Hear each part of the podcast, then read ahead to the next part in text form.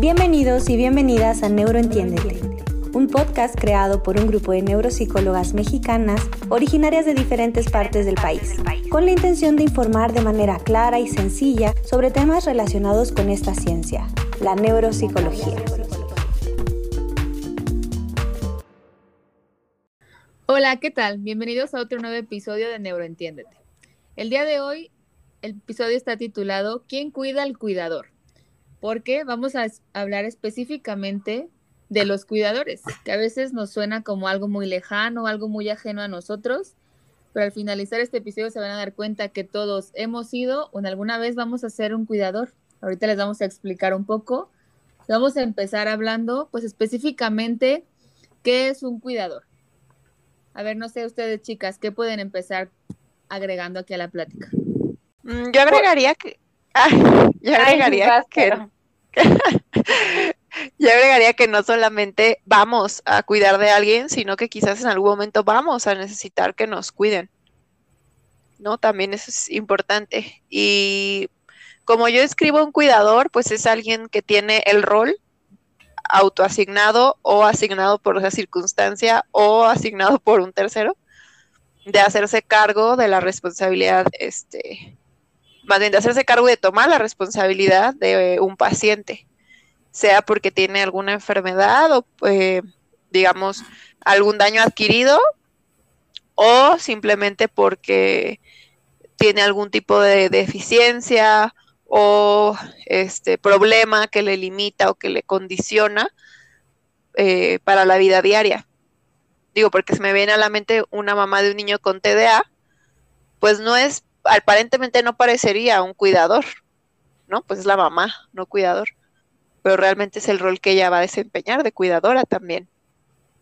No sé, Lu, ¿qué pienses tú?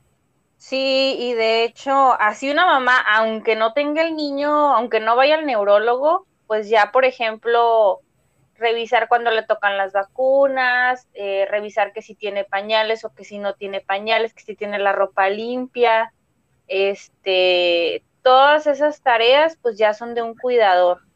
Este, entonces si la mamá más todavía la que tiene un niño con déficit de atención, pues tiene que estar monitoreando al niño, que si la visita con el neurólogo, que si la visita con el psicólogo, que si la revisión con el médico.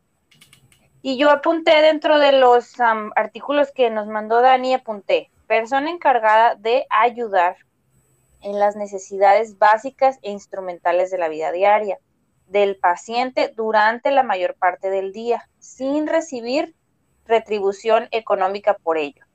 Y me llamó la atención pues que en el concepto ponen necesidades básicas e instrumentales. Y hay escalas que se utilizan pues de este, actividades básicas, que es comer, ir al baño, este, peinarse, bañarse, y luego las instrumentales que serían, por ejemplo, ir al banco, este, subirse a un camión, cocinar, tomarse los medicamentos. Entonces, todas esas actividades que muchas personas sin ninguna enfermedad pues dan por hecho, ¿no? Como que, ay, pues son las actividades que hago todos los días y hay personas que requieren ayuda y ahí es cuando existe esta figura del cuidador o cuidadora. Sí, concuerdo. Sí, eh, me gustaría también agregar a lo que están mencionando, pues que ah, tanto como lo, como lo dicen, es para cualquier persona que por alguna enfermedad o discapacidad necesita de esta asistencia, eh, pues que nace, ¿no? Que se, se conoce la figura del, cuidador, que, que, está encargado justamente de, todo lo que ya mencionaron ustedes, ¿no? De, de eh, procurar a la, a, la, persona que necesita dentro de todas sus necesidades y que justamente pues no tiene una retribución muchas veces ni económica y muchas veces ni siquiera moral, ¿no? A veces lo hacen por cuestiones de, familiaridad, de apego emocional o, alguna otra, eh, pues, em, acercamiento hacia la persona que está enferma o que tiene alguna discapacidad, ¿no? Y que que también eh, de ahí, de ahí es donde nosotros vemos que surgen estos cuidadores y que se pueden presentar en muchos, en muchos lugares y dentro de muchas etapas de la vida. Exacto, o sea, siento que así como si lo resumimos, o sea, decimos que Pues un cuidador es aquel que está ayudando o apoyando a otro que no puede hacer algo, ¿no? Independientemente si es algo neurológico, psiquiátrico, simplemente por alguna otra discapacidad o no, ¿no? O sea, creo que eso nos tiene que quedar muy claro y me parece que algo importante y que también es por lo cual decidimos hablarlo hoy, pues es como que todo el mundo entendemos que un cuidador es importante, sabemos que una mamá de un niño con alguna discapacidad es muy importante en su proceso, sabemos que alguien que cuida a una persona mayor con demencia es muy importante, pero eh, a pesar de eso, como que a veces los olvidamos, ¿no? En esta área como de, de cuidados, justo por eso nuestro, nuestro tema de quién cuida al cuidador, o sea, ellos se, encargan casi prácticamente todo el día de alguien más, pero pues ahora hay que enfocarnos ahora en ellos, ¿no? Ellos también lo resienten y son pues la base fundamental también de estas personas que necesitan de su cuidado. y también, perdón, también leí, y no me acuerdo si en una entrevista, que pues le, le dan soporte al sistema de salud en general y más en México, o sea, eh, en otros países del primer mundo, pues será otra historia, pero en México, pues es el, equipo es el doctor, el paciente y el cuidador. Sí, como que, llenan un hueco, ¿no? Siempre que va el, paciente al doctor, hay un cuidador al cual se le tiene que preguntar, oiga, ¿cómo le fue? ¿Le fue bien con el medicamento? ¿Le fue bien con la terapia? ¿Cómo va? Porque, digo, se toma la opinión del paciente, pero cuando el paciente no puede expresarse o no se acuerda, pues se le pregunta al cuidador. Eh, muchas veces estos cuidadores, eh, las enfermeras, son tantos los pacientes que no dan abasto y nosotros mismos lo vimos como residentes en un hospital, que muchas veces el paciente eh, es atendido por el familiar, o sea, son, son esta auxilio que pues al no dar abasto las enfermeras pues tienen que suplir una necesidad del cuidador y la verdad es que creo que a veces no es muy bien, eh, como que no está muy bien definido a quién le toca el rol y muchas veces es impuesto y creo que también eso hace que el, la, el ser cuidador se vuelva una, una sobrecarga, o sea, ya no solo una carga, sino que se sobrecarguen con cuestiones eh, emocionales, físicas que dejan, dejan de atenderse ellos por atender al paciente, porque es como tú no tienes derecho de, digo, no sé, a mí me ha tocado muchos, eh, muchos cuidadores que lo que tienen es mucha culpa, ¿no? De dejar al paciente con alguien más, de irse un momento a pasarla bien, de, o internarlo al paciente, ¿no? Hay momentos donde el paciente ya no es factible tenerlo en casa y el cuidador no quiere renunciar por esta culpa de cómo lo voy a abandonar. No sé ustedes qué han visto de esto. No, pues como dices, o sea, en el hospital creo que lo vemos como de manera todavía más, como más extrema, ¿no? Algo que mencionas muy importante es como que a veces este rol del cuidador, pues no lo eliges, ¿no? O sea, se este, te impone porque eres el que sigue en la familia o porque fue tu esposo o es tu papá o es tu mamá o tal. Y algo que me ha llamado muchísimo la atención cada que platicamos con un cuidador es que como que no se sienten con el derecho de sentir todo lo que tú platicas, pues de sentirse cansados, de sentirse agobiados, de sentir que es una carga. Y creo que es importante que todos los que nos escuchan, si alguno es pues un cuidador o lo ha sido, que, o sea, que entienda que este, pues es su derecho también, ¿no? De expresar que, que está cansado, pues porque es, es, pues ahora sí que lo normal de estar en cuidado de una persona, pues también decir que, está que estás cansado. Esto no te hace a lo mejor un peor cuidador o un mal hijo o un mal papá. Creo que eso es muy importante. Sí, a, mí me gustaría agregar en esta parte que muchas veces, eh, bueno, ya dentro de la literatura y dentro de, de, los artículos que revisamos, se habla de un cuidador informal. O sea, es decir, que hay cuidadores que, que están determinados, o sea, que socialmente se habla de que los enfermeros eh, de, eh, estipulados están así como cuidadores formales, ¿no? Ellos tienen un horario, trabajan por cierta remuneración, pero cuando alguien llega a, este, a tener este rol de cuidador, pues se convierten en, en esta obligación, en, en, lo que mencionaba, ¿no? De, de pues, eh, si se siente culpa, de, de muchas otras cuestiones que están involucradas ahí, por lo cual, pues no hay horario para ser cuidador, no hay un honorarios, eh, también muchas veces hay quienes tienen que dejar a su familia o sus actividades por realizar eh, o estar al pendiente de alguien más que necesita esta ayuda. cuando, pues el, hay, cuando se presenta ahí el desgaste, ¿no? Vemos un desgaste emocional, mental, físico, justamente por esta cuestión, porque pues no, no tienen horarios establecidos, no tienen una, un descanso real y eh, también eh, socialmente se les asigna este rol de, ah, pues como tú lo cuidas, tú sabes qué, qué es lo que le gusta a esa persona o al niño o cómo tratarlo, cómo cuidarlo. Entonces, como tú lo sabes, mejor lo dejo que lo hagas tú porque tú lo haces mejor, sin saber pues todo lo que, eh, lo que lleva detrás, ¿no? Todo el cansancio que lleva el, el asignar esa responsabilidad a alguien.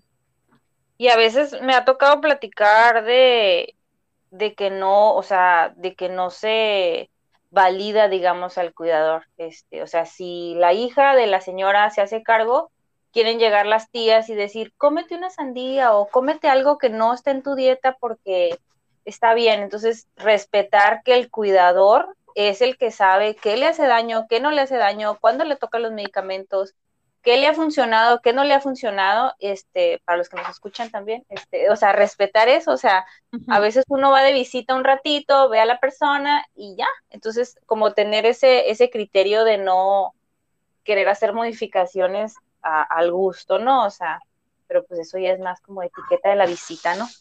Sí, pero digo, es muy fácil opinar y decir, por ejemplo, una de las hijas son 10 hijos y una es la cuidadora. Es muy fácil para los hijos, los demás, los que no son cuidadores, decir, ay, ¿por qué no le das esto a mi mamá? ¿Por qué no le compras esto? ¿Por qué?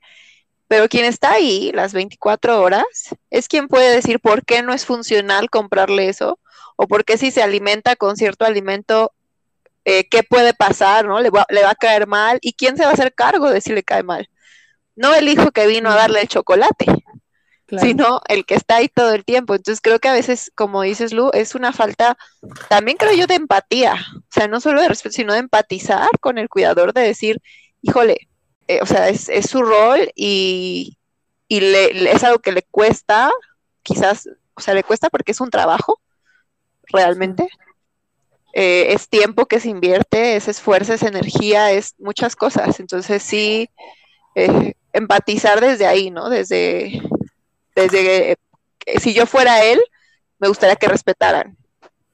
Sí, creo que parte del éxito, tanto de la recuperación del paciente o de la persona dependiente como del bienestar del cuidador, es como hacerlo como un sistema que funcione en la familia, ¿no? Literal, como tú dices, Caro, como armar roles como ya lo hemos dicho, pues si el cuidador primario es, o el principal es el que está mayor parte del tiempo y que se enfoca como en la mayor cantidad de actividades, pero también a lo mejor estas personas de las que hablamos, que a veces quieren como aportar o que a veces quieren participar, se convierten más como en un cuidador de relevo, pero hay que tener muy, como que muy delimitado qué, a qué vas a ayudar, ¿no? Cada quien a qué se va a dedicar, porque hay familias en que a lo mejor este, el cuidador de relevo nos funciona para la parte económica, pero el cuidador primario es el que está ahí atendiendo, porque a veces ellos no pueden ni siquiera trabajar por dedicarle tiempo al paciente.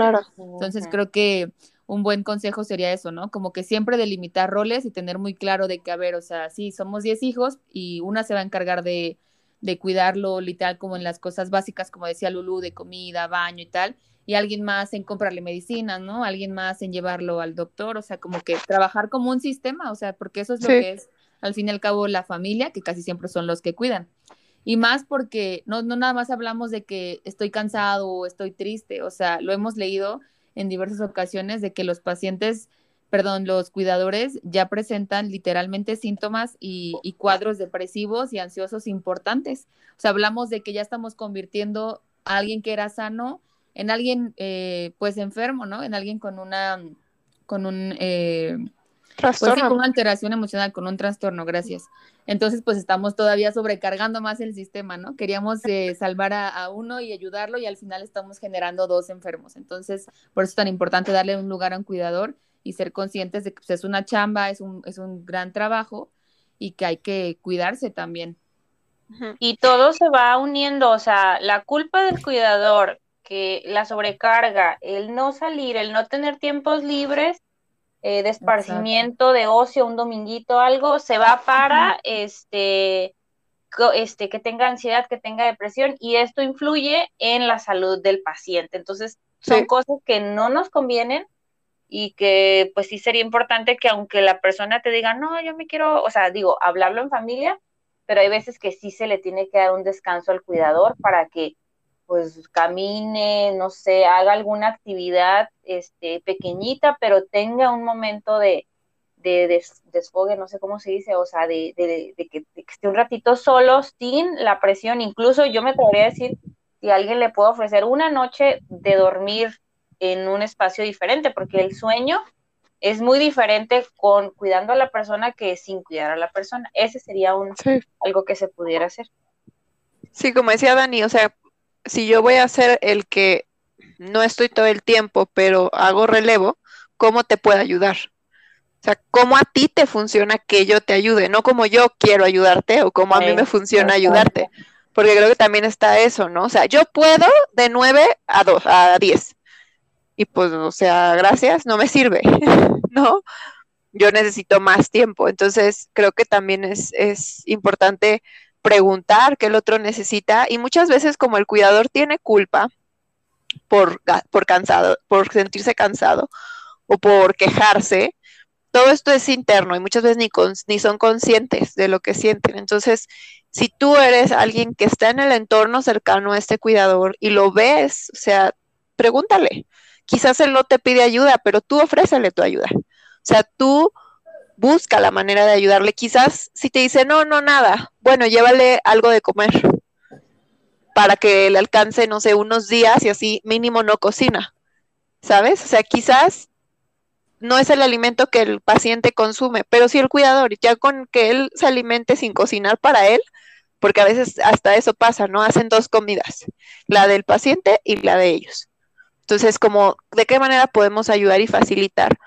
Y Lu, tú comentaste acerca de que esta Dani nos pasó unos artículos y es porque justamente ella eh, está por publicar un artículo respecto a los cuidadores.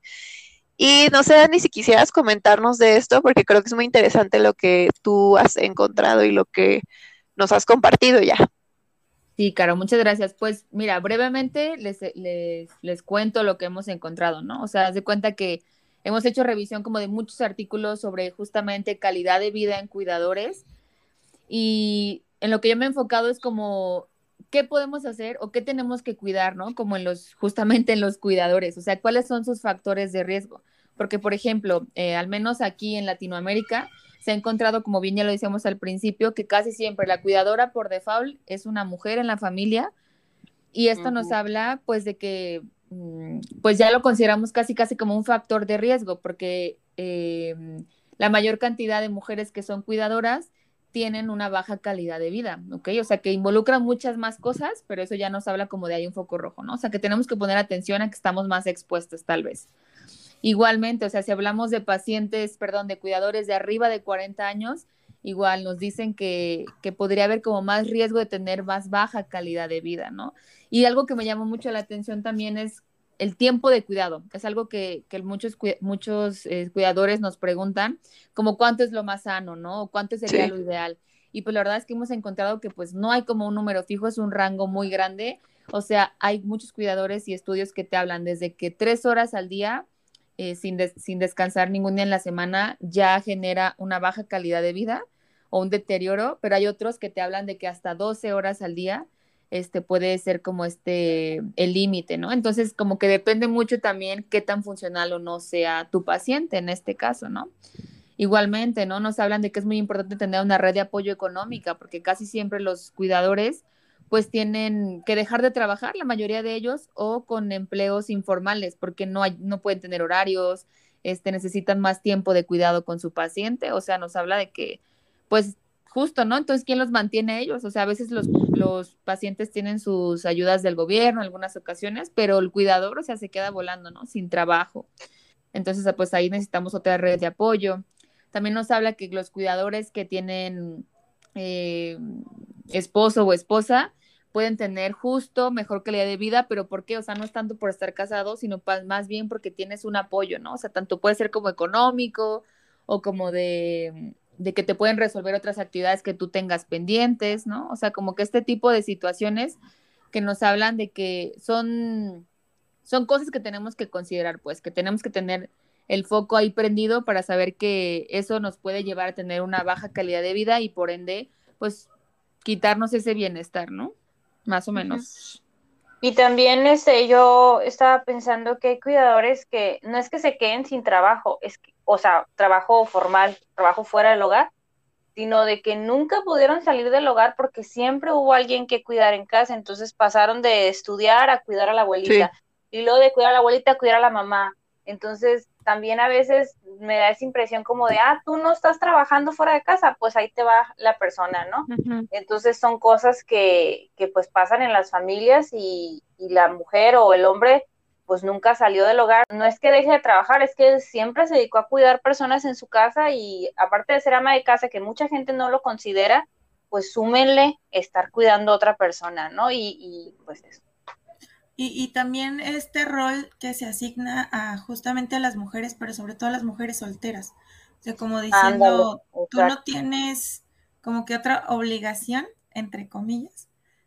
por, lo tanto, te toca, exactamente. Entonces, como dice Lulu, creo que sí vale la pena adentrarse en estas, en estos datos interesantes sobre el, rol que tenemos. abuelito, ajá, o sea, mientras hay una tía que no esté casada, ahí le va a tocar, ¿no? Bueno, sí. Así es. Sí, digo, y muchas veces el, la situación familiar como que es lo único que tienes, ¿no? O sea, o es esa persona o es esa persona, ese hijo único, pues es ese hijo o es ese hijo, ¿quién más? Sin embargo, creo que todos estamos rodeados, ya sea que ese hijo tenga hijos o de primos o de amigos, en los cuales se puede apoyar. Entonces yo creo que este es mensaje para dos. Si tú eres cuidador, busca apoyarte en alguien más, no, no te sobrecargues, o sea, desahoga. Y si tú eres un, estás en, eh, eres parte del entorno de un cuidador, busca apoyar, o sea, es como va y ven, este, yo creo que este punto es importante, o sea, que, ambas partes traten de involucrarse para, para aminorar el, el desgaste. Podríamos seguir platicando pues largo y tendido, ¿no? De esto de los cuidadores, pero creo que el resumen de esto es en primera, como que dense la oportunidad de sentirse cansados, no nos convierte en malas personas. También la parte que decíamos de que pues es importante cuidarnos como cuidadores, o sea, tener tiempo de esparcimiento, eh, tener quien nos apoye. Eh, y si somos, como dice Caro, ¿no? Parte del, de un ambiente donde hay un cuidador, pues entender que pues sí, es un trabajo pesado y que hay que apoyar en lo que podamos, pero siempre respetando también los roles de este sistema de cuidado, ¿no? Entonces, pues esperemos que en otra ocasión sigamos hablando de este tema. Ya saben que están abiertas nuestros, nuestras redes sociales por si tienen alguna duda o algún caso que nos quieran compartir. Y pues muchas gracias. Neurotip, segmento dedicado a compartirte breves recomendaciones. Si tú eres cuidador, recuerda, está bien sentirse mal. Busca ayuda, busca esparcimiento, busca un momento para sentirte mejor y dar lo mejor de ti en lo que estás haciendo.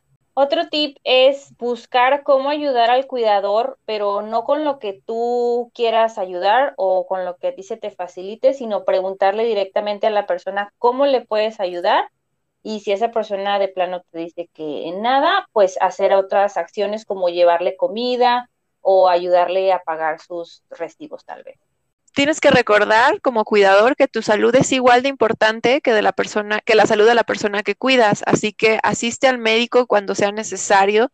No debes de aguantar el sentirte mal o el dolor de cabeza eh, o un malestar de cualquier tipo.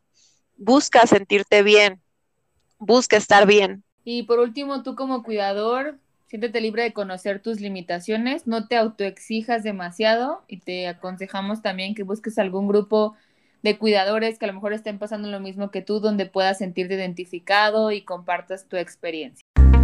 Aquí concluye el episodio del día de hoy. Recuerda seguirnos en nuestro Instagram como arroba neuroentiéndete o bien contactarnos a través de nuestro correo electrónico neuroentiéndete arroba. Hasta la próxima.